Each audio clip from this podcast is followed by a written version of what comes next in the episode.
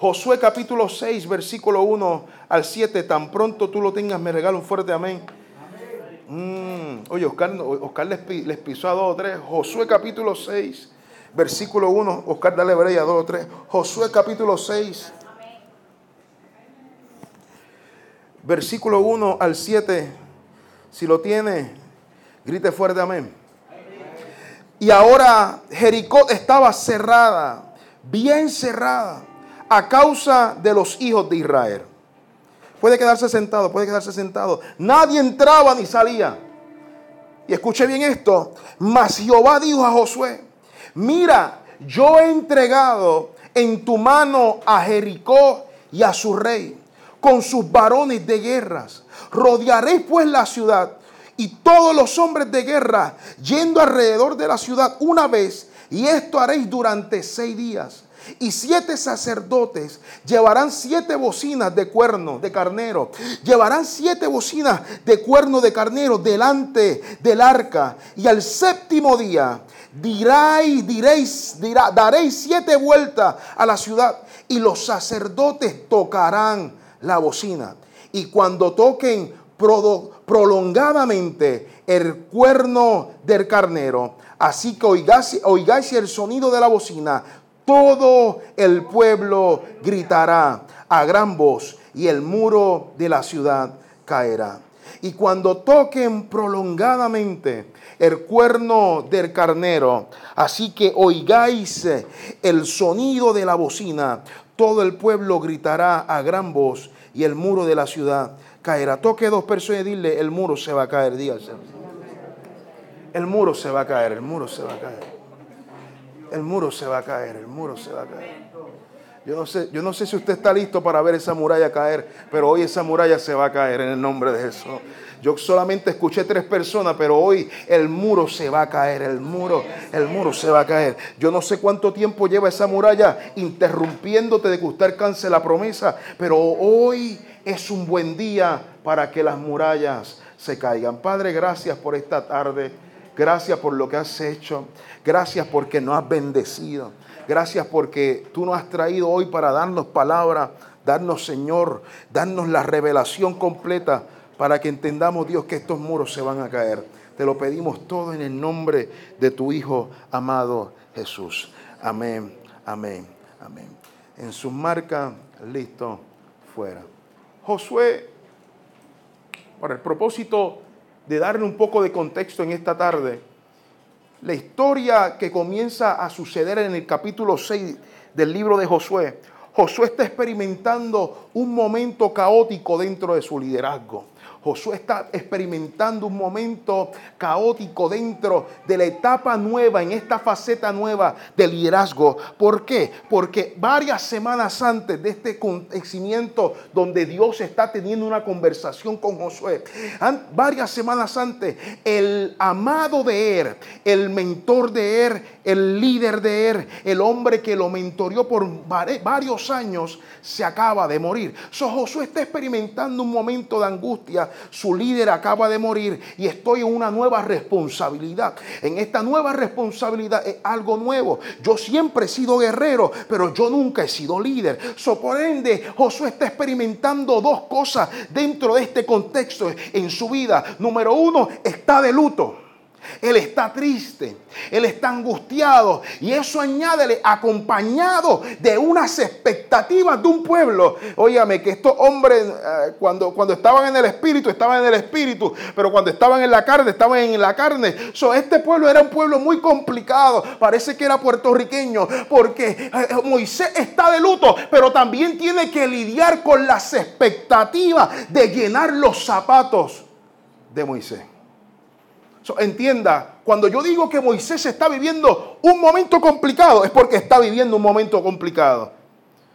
Mi mentor se murió, mi líder se murió, el hombre que yo llevo siguiendo por 40 años se acaba de morir.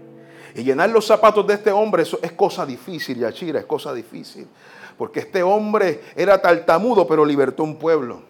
Este hombre ah, eh, dividió el mar rojo. Este hombre convirtió las aguas amarga dulce. Este hombre hacía que cuando tú caminaras de camino a la prometido, como Dios estaba comprometido con la palabra que le había dado, decía que la sandal y la ropa crecían con ellos. Este hombre hacía que columna de nube y columna de fuego los dirigiera. Este hombre provocó que peña brotara agua. Este hombre era el hombre que hablaba con Dios en el monte y no solamente hablaba con Dios con el monte, sino que la presencia que experimentaba en el monte la bajaba con él, que dice que tal manera, dice que el rostro le resplandecía. Este hombre fue el hombre que le dieron las tablas de la ley. Son llenar los zapatos de este hombre.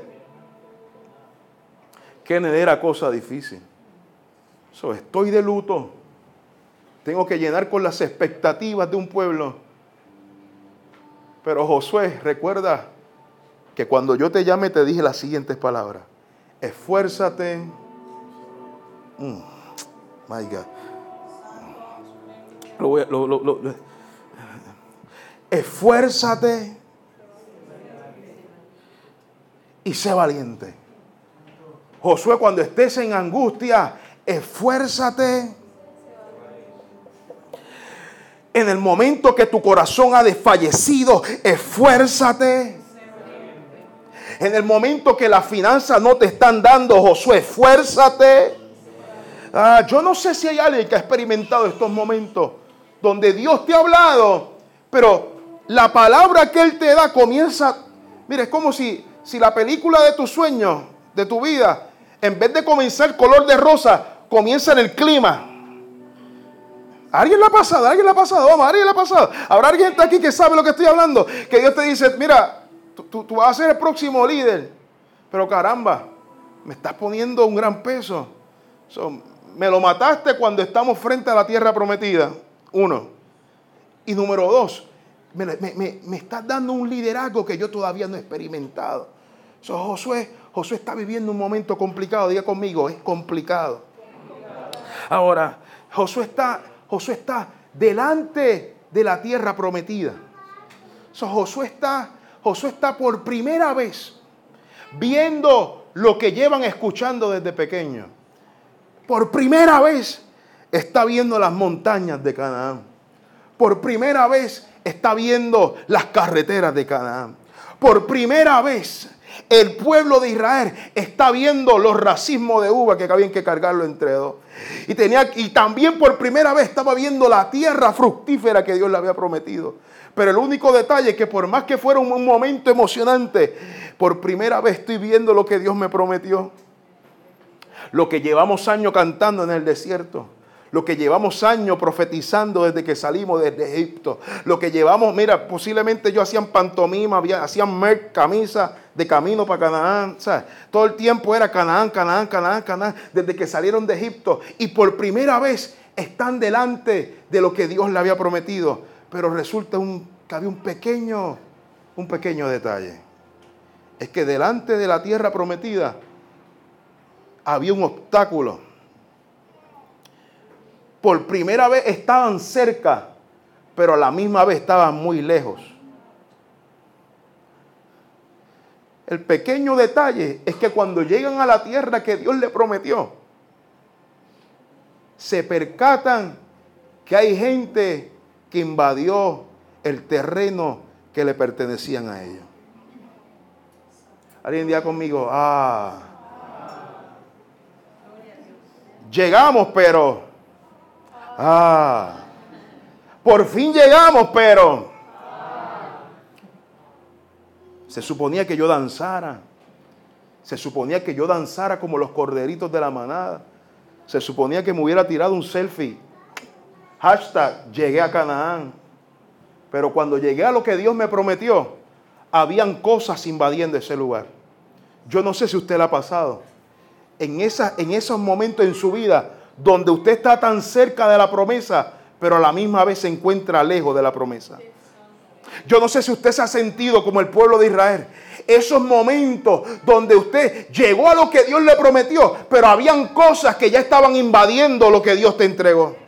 Eh, eh, yo, no sé si usted se ha sentido en esos momentos que cuando usted llega te, te, percatas que lo que se suponía que era alegría se convirtió en tu lamento. Lo que se suponía que se iba a ser tu fortaleza se convirtió en tu debilidad. ¿Por qué? Porque hay momentos cuando tú llegas a lo que Dios te promete. Hay momentos que hay cosas que ya te están robando el espacio de lo que Dios te entregó. Para tu sorpresa tú querías alegría, pero el dolor invadió el espacio de tu alegría. La deuda invadió el espacio de vivir en, en prosperidad. La depresión y la angustia te robó el gozo.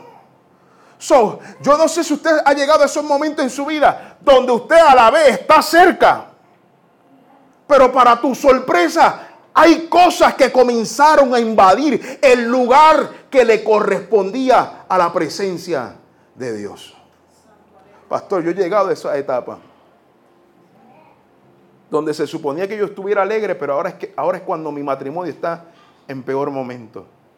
Se suponía que ahora es cuando yo más trabajo, pero ahora es cuando estoy más en deuda.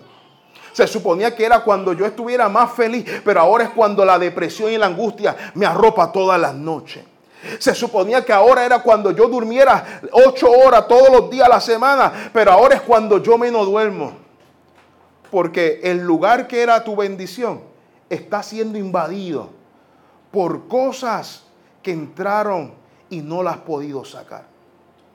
Pero yo, Dios me trajo para decirte.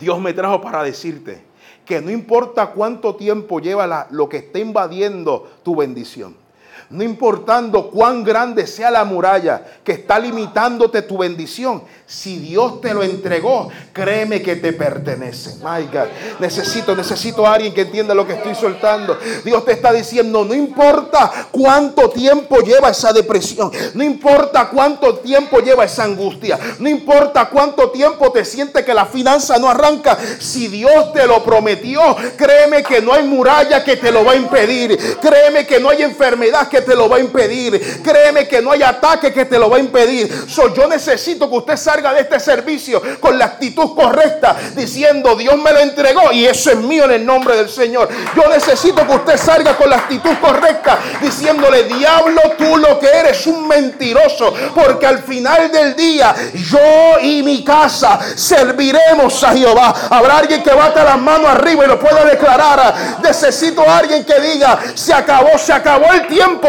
donde voy a ver la muralla o discúlpame, voy a ver las promesas desde lejos. Hoy se acabó.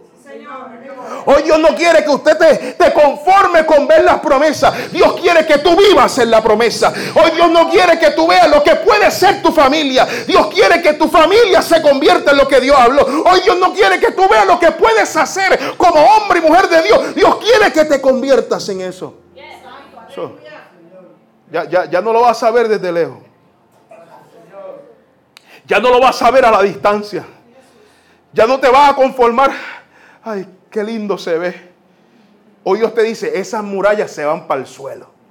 Ah, esas murallas, te lo voy a repetir porque yo creo que tú no te lo creíste. Esas murallas se van para el suelo.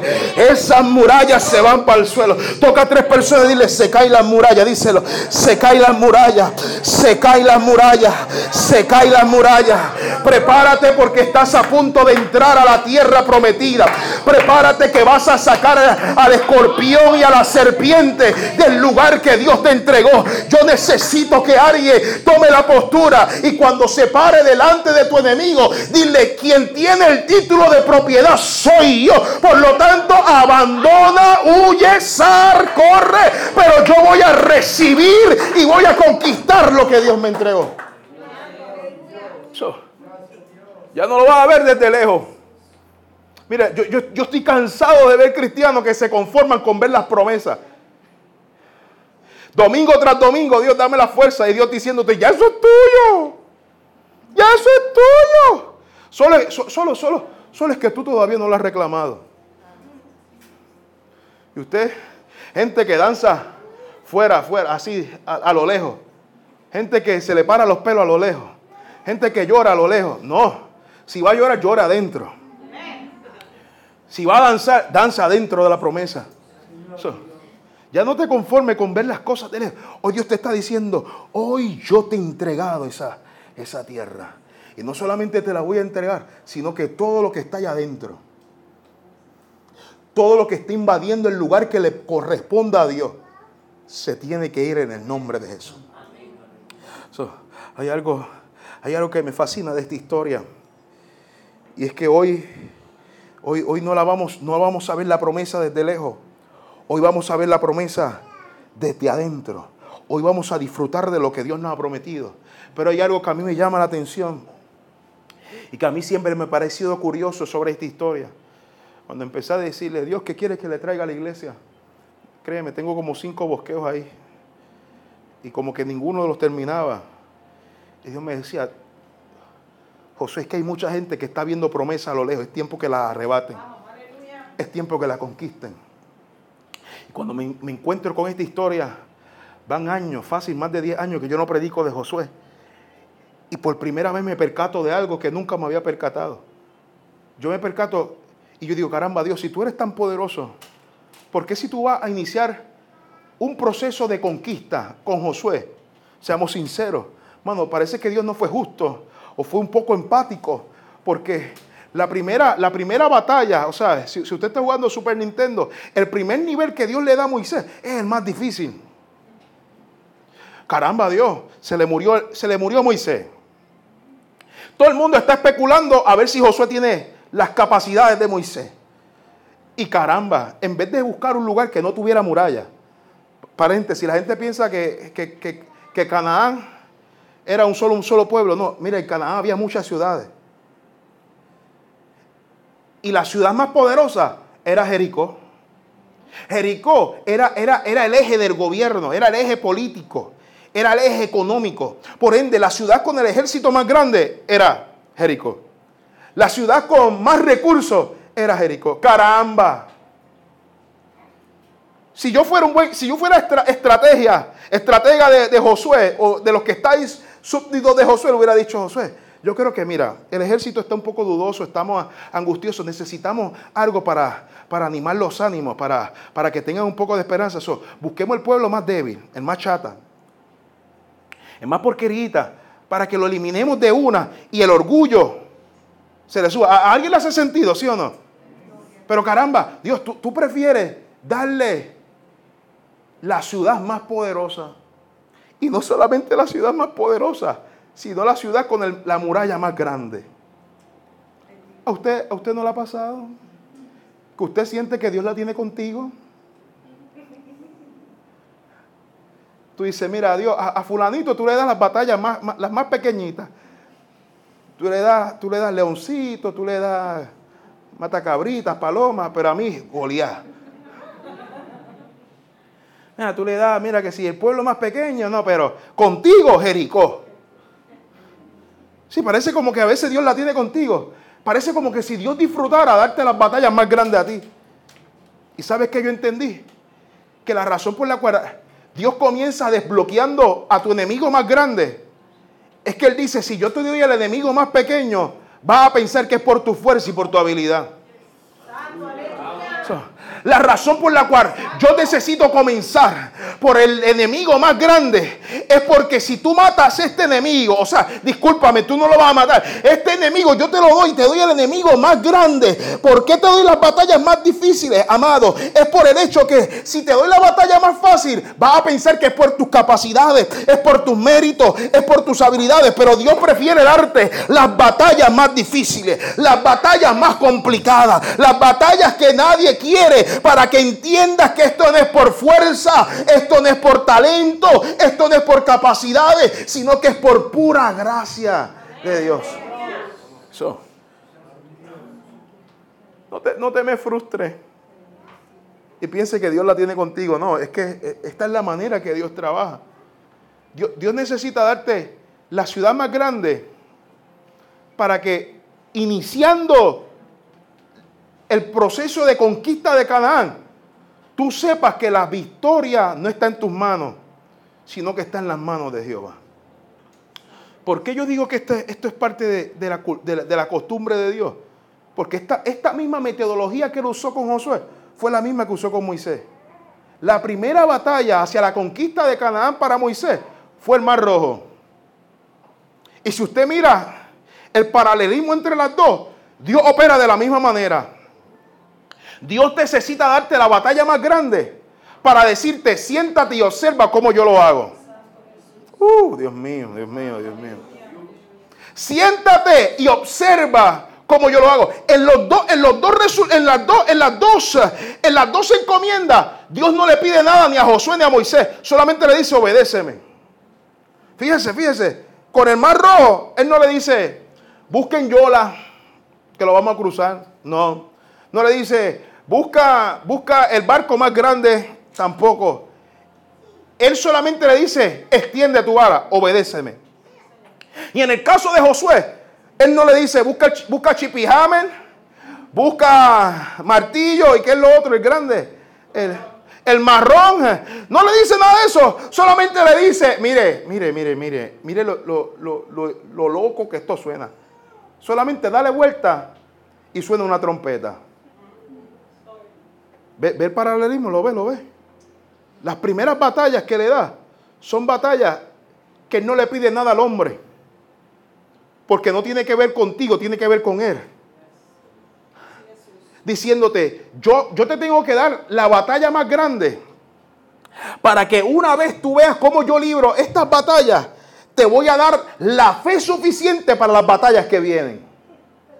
Mm. Te voy a dar la fe suficiente, pero solamente necesito que te sientes y me observe. Qué difícil se nos hace eso. Dejar que Dios pelee la batalla por nosotros. Que mucho nos gusta meter la mano en, las cosas de Dios, ¿verdad? Nos encanta.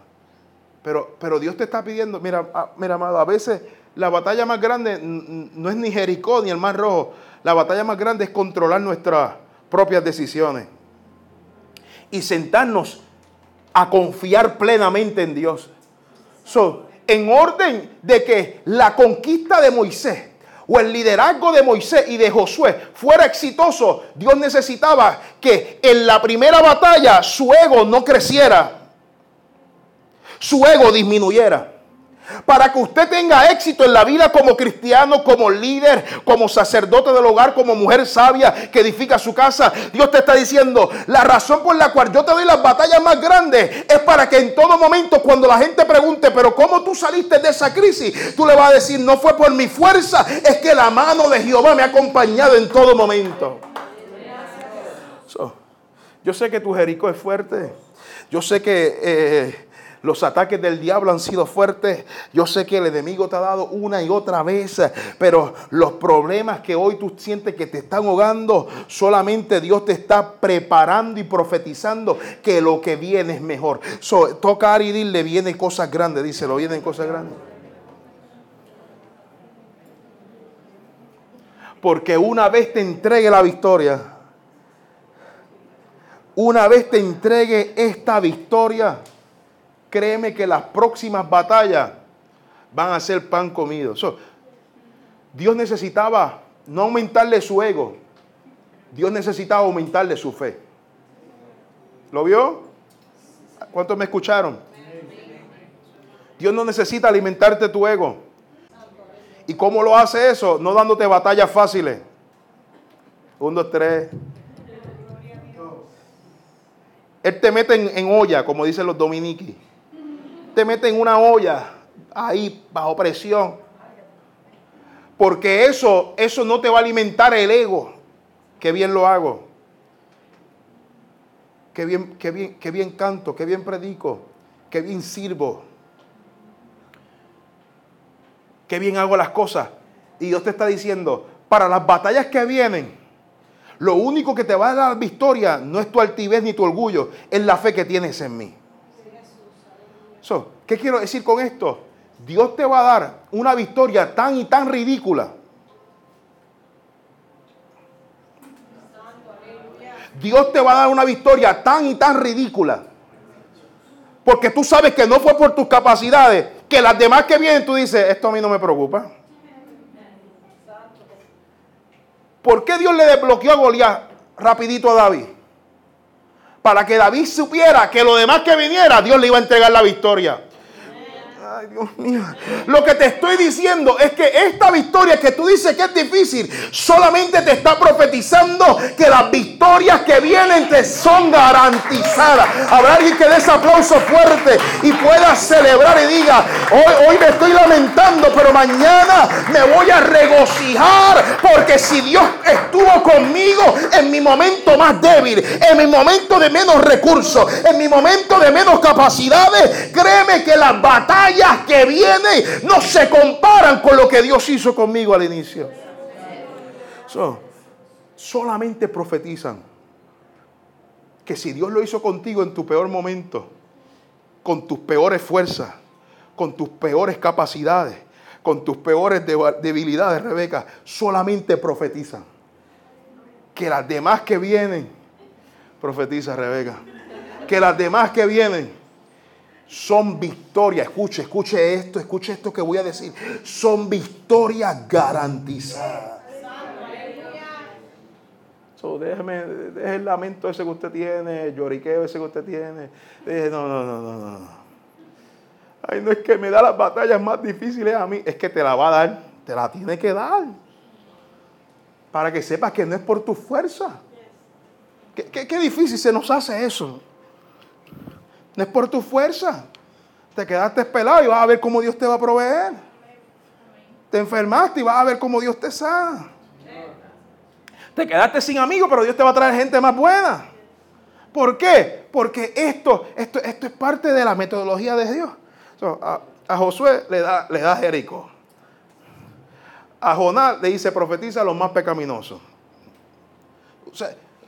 Dios tiene que quebrantar nuestro carácter nuestro ego. Si usted se fija, cada hombre y mujer de Dios, antes de prepararlo para cosas mayores, tenía que quebrantar su carácter.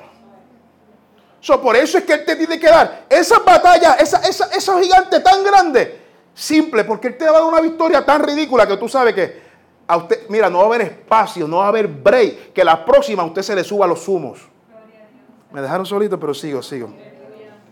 ahora, ya que ahora tú entiendes que Dios no la tiene contigo, ayúdame a predicar y dile que está a tu lado, Dios no la tiene contigo, díselo.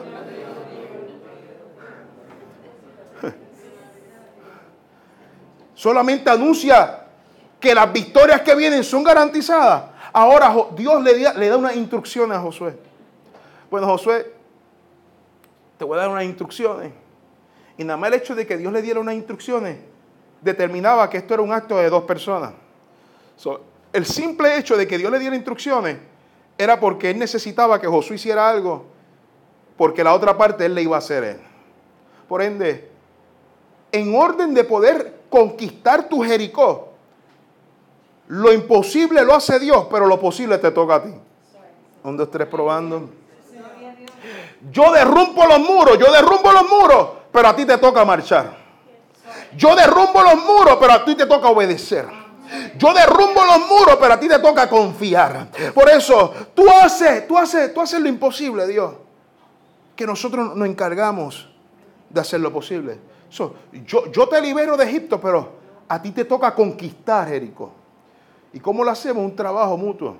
Por ende, la fe sin obra es muerta. Mientras usted no entiende este principio, usted se va a quedar afuera viendo la promesa de lejos. Pero Dios te está diciendo, esto es un trabajo donde tú tienes que entender que yo derrumbo los muros, pero tú marchas. Yo derrumbo, pero tú tocas la trompeta. Yo derrumbo y tú gritas. Por eso es un trabajo mutuo. Y lo siguiente que le dice, en las instrucciones que le da, le dice, le dice, le dice a Josué, mira, yo no te estoy pidiendo mucho, Josué. Yo necesito que suenen un carnero. Y a mí me fascina porque él especifica muy claro el instrumento que tiene que sonar y cómo tiene que sonarlo todo el tiempo. Me fascina porque Dios no estaba diciendo, necesitas tener mucho sonido o mucho alboroto. Yo necesito que solamente haya un sonido. Mientras todo el pueblo marcha, tiene que haber un solo sonido sonando en esa marcha. Me fascina porque Dios especifica, no le dice, solamente el, el, cuerno o el, cuerno de carnero Pero él pudo haberle dicho, lleva tambores, lleva flauta. Él le especifica, tiene que ser un cuerno de carnero. Yo no sé si los cuernos de otras cosas sonaban diferentes, pero especifica muy claro. ¿Por qué? Porque Dios estaba seguro que todo el mundo podía reconocer ese sonido. a la hora de que Moisés o Dios diera la orden, Josué, disculpe, diera la orden para poder gritar al séptimo día, todo el mundo tenía que reconocer ese sonido. La razón por la cual Dios le especifica que fuera un solo sonido era que el problema de que Josué tuviera muchos instrumentos en aquel lugar o hubiera muchas voces iba a ser fácil para distraer los oídos de los demás. Por eso Dios te está diciendo, para que usted pueda caminar en victoria, el único sonido que a usted le debe importar es el sonido del cielo. Porque el problema de estar escuchando muchas voces es que te pueden distraer a la hora de hacer tu asignación divina. Y de momento pasó el tiempo y la temporada que te tocaba gritar. Y pasaste el tiempo que Dios te llamó. hay gente que se lamenta de que pasó su tiempo y su temporada. Y Dios te dice, pero ¿qué tú estabas escuchando? ¿A quién tú le estabas prestando atención? ¿A quién o a qué cosa? Hello. Solamente lo que te va a entregar la victoria es que tú estés presto al único sonido que debe importarte. Al sonido del cielo.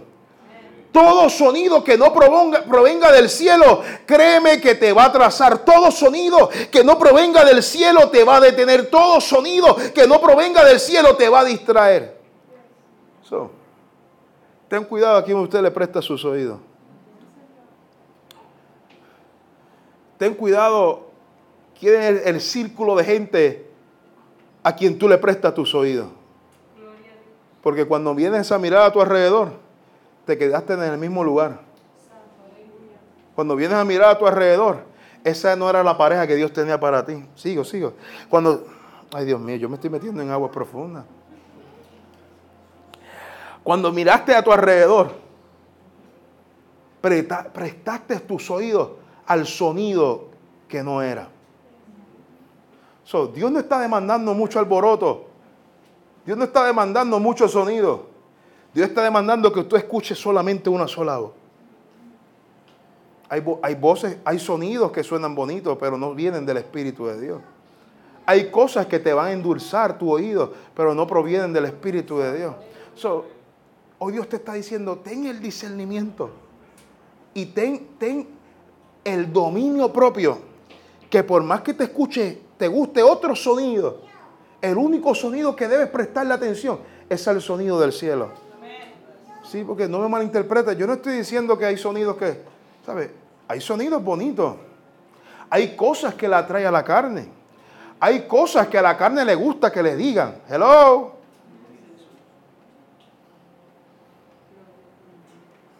Por un sonido andamos en una naturaleza caída. Por un sonido, Sansón le cortaron, le, rasparon la cabeza por un sonido. O te acelera o te detiene. Dios le especifica. No son tambores, no son flautas, no, no son ni siquiera trompetas. Él le dice, tiene que ser un cuerno de carnero. Ahora, aquí hay otra cosa que a mí me fascina. Les mencioné que yo no predicaba más de 10 años de Josué. Y cuando comienzo a hacer el exégesis, hay otra cosa que yo nunca me había percatado y que yo siempre había pensado que Dios era quien le había dado la instrucción. Usted sabe muy bien que desde pequeñito nos están enseñando cuál es la historia de Jericó y todo, todo el tiempo nos enseñan que es, es Dios quien le dice, sonarán, sonarán los cuernos y mantendrán silencio mientras están caminando. Pero me acabo de percatar mientras hago la exégesis que quien da la instrucción de que la gente se mantenga en silencio a la hora de marchar y caminar por esos seis días y también el séptimo, no es Dios, sino quien da la instrucción de que caminen en silencio es Moisés. discúlpeme, es Josué. eso a mí me chocó. Porque en todo este momento yo estoy pensando que Dios le dice, sonarán el cuerno y caminarán en silencio.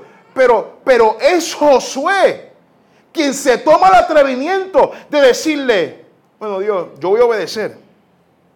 Pero en orden de poder obedecer eso, aquí, es que yo estoy viendo el buen líder que Josué se estaba convirtiendo. Porque Josué dice, si yo quiero que el pueblo logre llevar a cabo esta instrucción divina, la única manera que la vamos a poder llevar es que todo el mundo se quede callado. Dios mío. Todo el tiempo que pensaba que era Dios. Pero es Josué quien dice, pues yo voy a añadir otra instrucción. Porque si hay algo que sabía Josué, era la naturaleza que tenía Israel. Y una de las cosas que tenía Israel es que tenía la lengua, era, la movía muy rápido. Era, era muy lengua y largo, la tenía muy larga. So, Josué dice, en orden de poder comprometernos a poder escuchar la voz del cielo, yo necesito que el pueblo se mantenga en silencio. Porque Josué dice, el peligro de dejar que el pueblo comience a opinar, la última vez que ellos opinaron, Dios nos castigó. Porque la última vez que dejaron que el pueblo opinara, se quejaron del maná, se quejaron de las codornices, se quejaron de que Dios lo había libertado de Egipto, y cuando vinieron a abrir los ojos, estaban terminando adorando a un becerro de oro. So José dice, yo no quiero que la historia se repita. Yo no quiero que la historia se repita. Yo necesito que cuando caminen, por más que quieras decirle, qué, bonita, qué, bonito te ves, Josué le dijo, todo el mundo tiene que, mire amado, seis días caminando en silencio tenía que ser complicado. De momento tú te aburrías y querías decirle algo, oye, ¿cómo te fue la semana? Seamos sinceros, sí, porque todo lo hacemos espiritual. No, amado, aquello era, eh, aquello era, era, tan normal que un pie para adelante y otro pie para adelante. Simple. Pero lo complicado no era caminar. Lo complicado era, mira, mantener la boca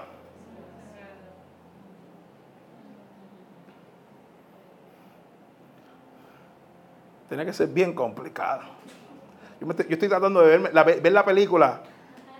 Yo no sé si, si, si, si eran puertorriqueños, yo estoy seguro, segurito, segurito, segurito, que no hubiéramos pasado ni siquiera un día. Segurito. Pero Josué sabe, Josué sabe el peligro de la opinión de la gente respecto a la voluntad de Dios. Eso Josué dice, ya yo conozco el poder de la boca. Porque ya yo lo experimenté cuando me enviaron a mí con los dos espías. Y dice que cuando fuimos a darle, a darle el, el, resumen o, la, o, las noticias a Moisés, yo, yo, sé, yo sé el peligro de, de que la gente hable. Porque Josué, o sea, yo y Caleb nos enfocamos en lo bueno y los otros diez, ¿qué hicieron? se enfocaron los gigantes. habían, dice, dicen que eran, ellos, ellos se describen ellos mismos como saltamontes. So, Josué dice, la última vez que ellos tenían, le dieron opinión en la voluntad de Dios, terminaron adorando un becerro y terminaron diciendo que éramos como saltamontes delante de ellos. Cuando yo y Caleb lo que vimos fue una tierra que fluye leche y miel.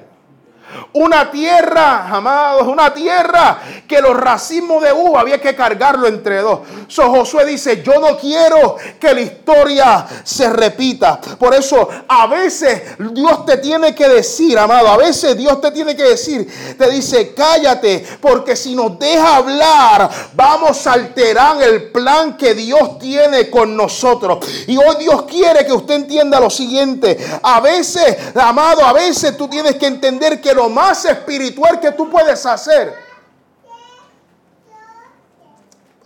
yo no sé si decir esto, pero se lo voy a tener que decir. A veces lo más espiritual que usted puede hacer es quedarte callado. Alguien grite amén, por favor, para no sentirme culpable. Pero a veces lo más espiritual que tú puedes hacer es quedarte callado. A veces yo tengo que aprender que si me preguntan cómo yo estoy, si mi respuesta no va a ser estoy bien y estoy en victoria, mejor me quedo callado. Porque el problema de a veces opinar con lo que Dios está haciendo, que tú sabes que Dios lo está haciendo, puedes alterarle el plan de Dios. So, vuelvo y repito, a veces lo más espiritual que puedes hacer, mira, es. Dile que está a tu lado, calladito te, te ve más bonito, díselo.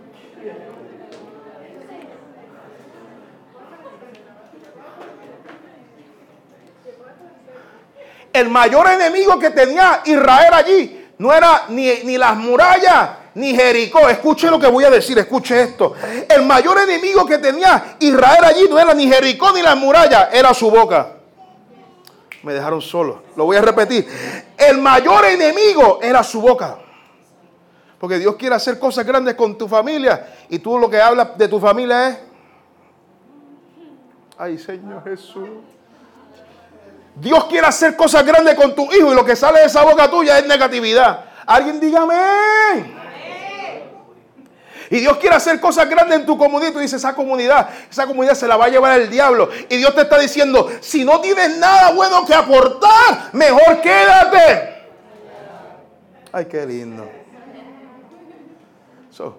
lo más espiritual que podemos hacer es quedarnos callados.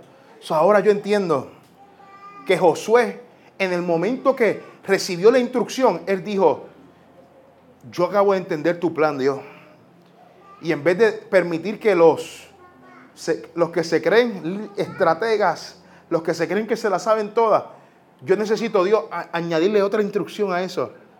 Y necesito decirle al pueblo, mejor quédense en silencio, porque si no, con lo que declaremos con nuestra boca, seremos capaces de alterar el plan de Dios. So, tenga cuidado lo que usted dice en su hogar. Tenga cuidado lo que usted dice de sus finanzas. Tenga cuidado lo que usted dice de su negocio. Tenga cuidado lo que usted dice de su matrimonio. Tenga cuidado lo que usted dice de sus hijos. Tenga cuidado lo que usted dice de sus padres. Tenga cuidado lo que usted dice de su salud. ¡Ey! Si no tienes nada que aportar, guarda silencio.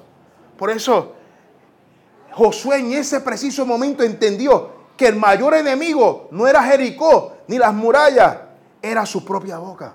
Ahora, Josué entendió que él sabía que habían batallas que él podía librarlas con su fuerza, pero en este caso preciso, esta batalla se lograba y se conquistaba en obediencia. Y lo voy a repetir para que usted entienda. Hay batallas que usted va a ganar con su fuerza y capacidades, pero hay batallas que solamente las va a lograr caminando en obediencia.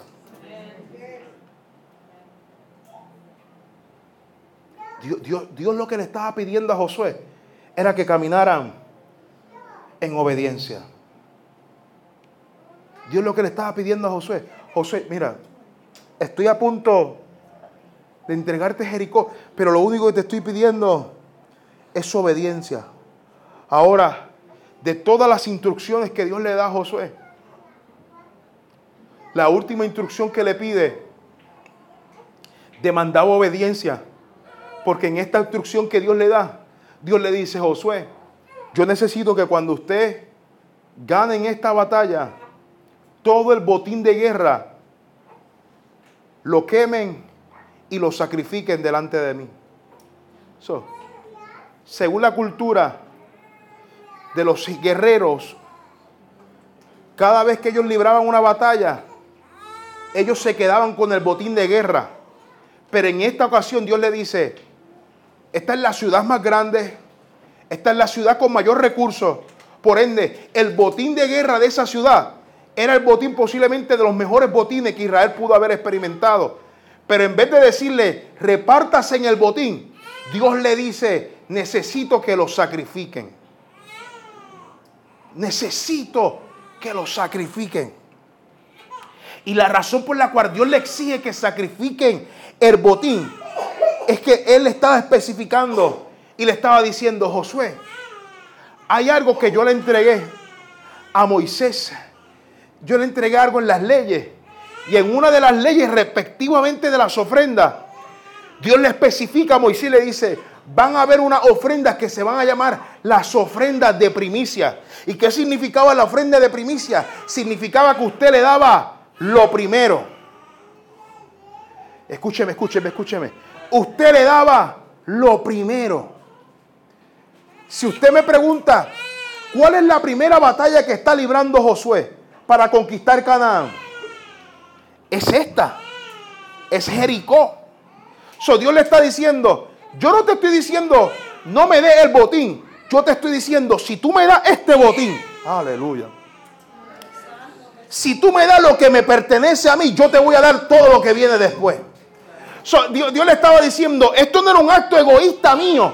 Esto era un acto de una ofrenda de obediencia que tú me tienes que dar a mí. So, Dios le está diciendo, si tú me das este botín, yo te aseguro que lo que viene, amado, esto es lo que Dios quiere enseñarnos. Si tú me refieres lo poco, créeme que lo demás cosas, las demás cosas van a venir como añadidura. Añadidura. So, necesito que entiendas que Dios hoy nos está pidiendo nos está diciendo, necesito que me des lo primero.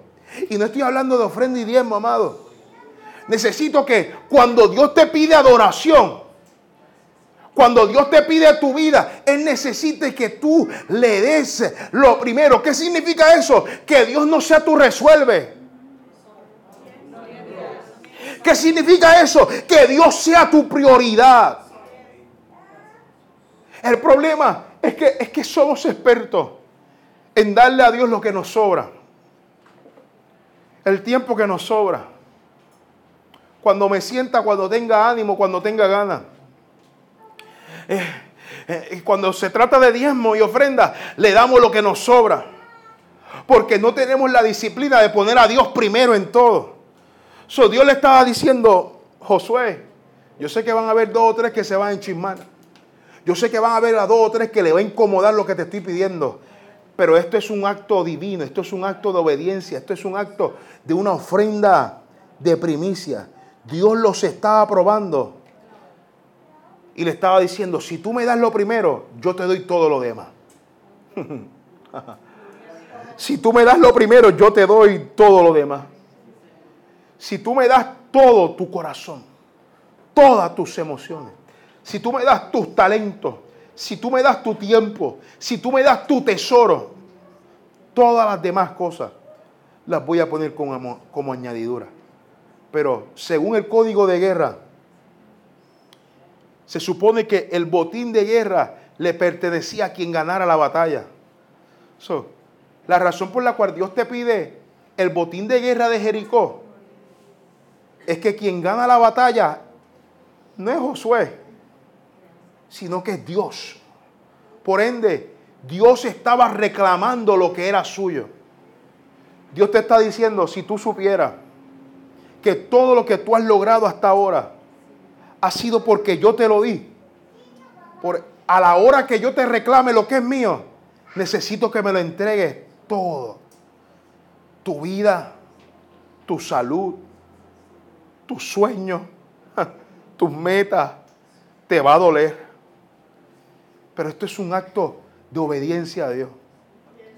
Esto es un acto donde Dios te está diciendo, si tú haces tu parte, yo yo no sé cuánto están listos de poner a Dios como primero en su vida.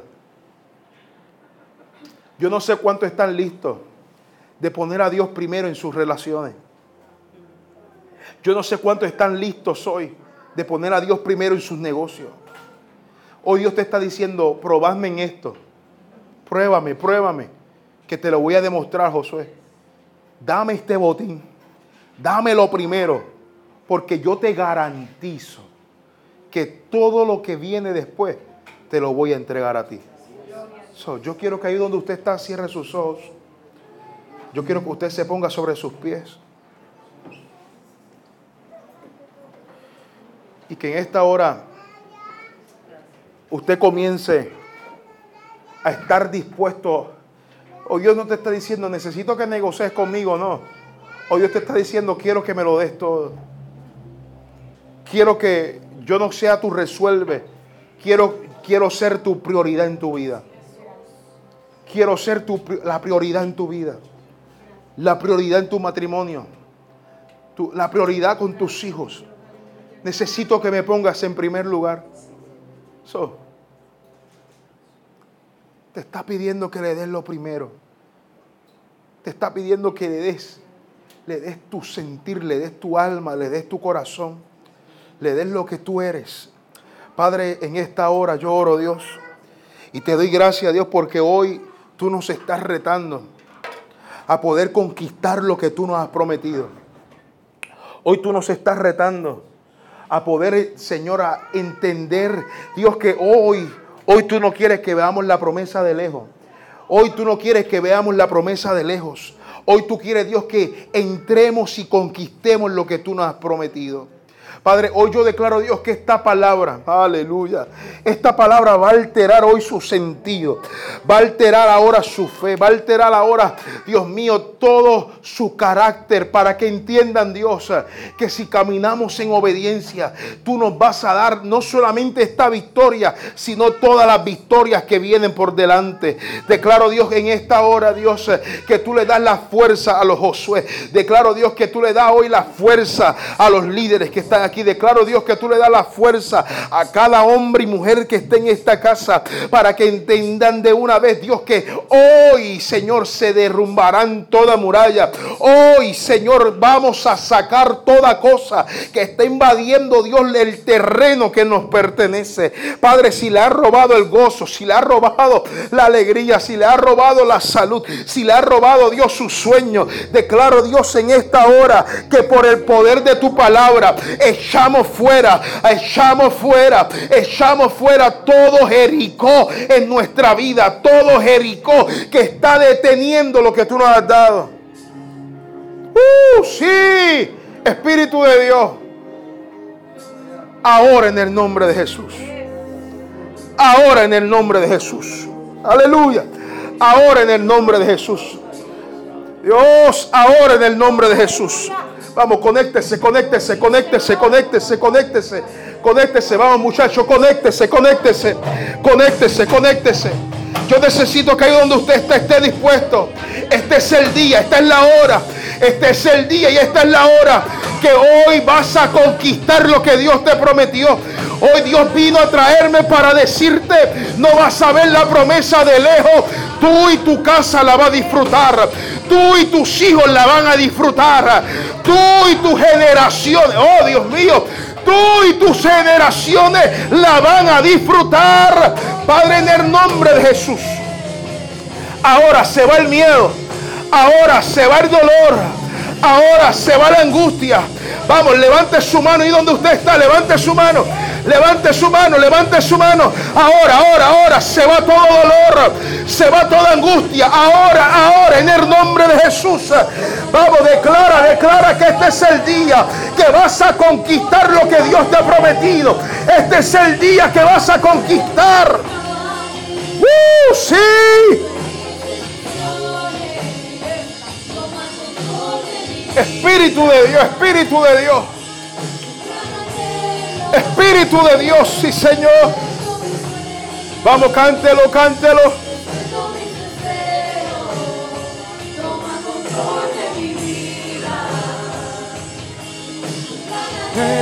más que el mío. Díselo, díselo, díselo. Oh, sí, Señor.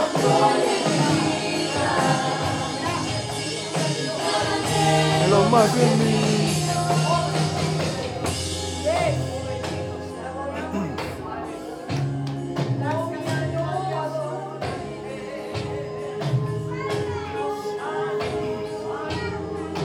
sé que a veces se te hace difícil creerlo, que Dios lo va a hacer.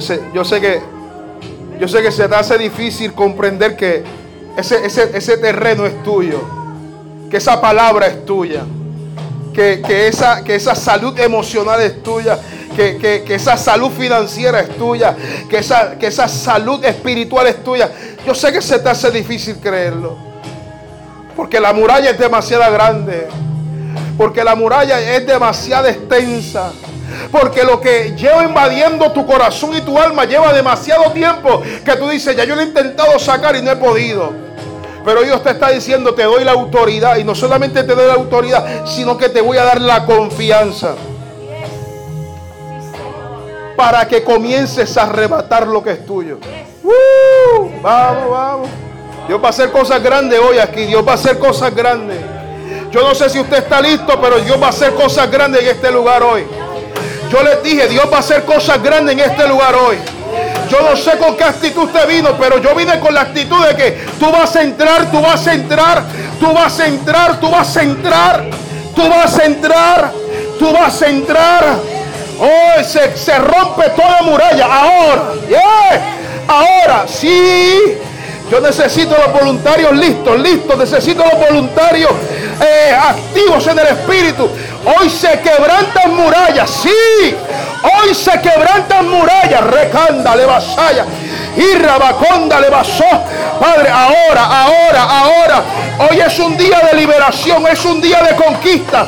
Hoy es un día donde tú no te vas igual. Tú no te vas igual. Rocanda, rebasaya. Oh, sí. Vamos, dale libertad, dale libertad. Sí, sí, sí, sí. Uh, Espíritu de Dios, aleluya. Somos Oso y Keila y queremos agradecerte por ver y conectar con este mensaje. Quizá hoy tomaste la mejor decisión de tu vida de seguir a Jesús. ¿Qué te parece si hacemos una pequeña oración? Gracias Señor porque moriste por mí. Gracias porque me amaste a mí primero. Escribe mi nombre en el libro de la vida y que me perdones de mis pecados. Amén.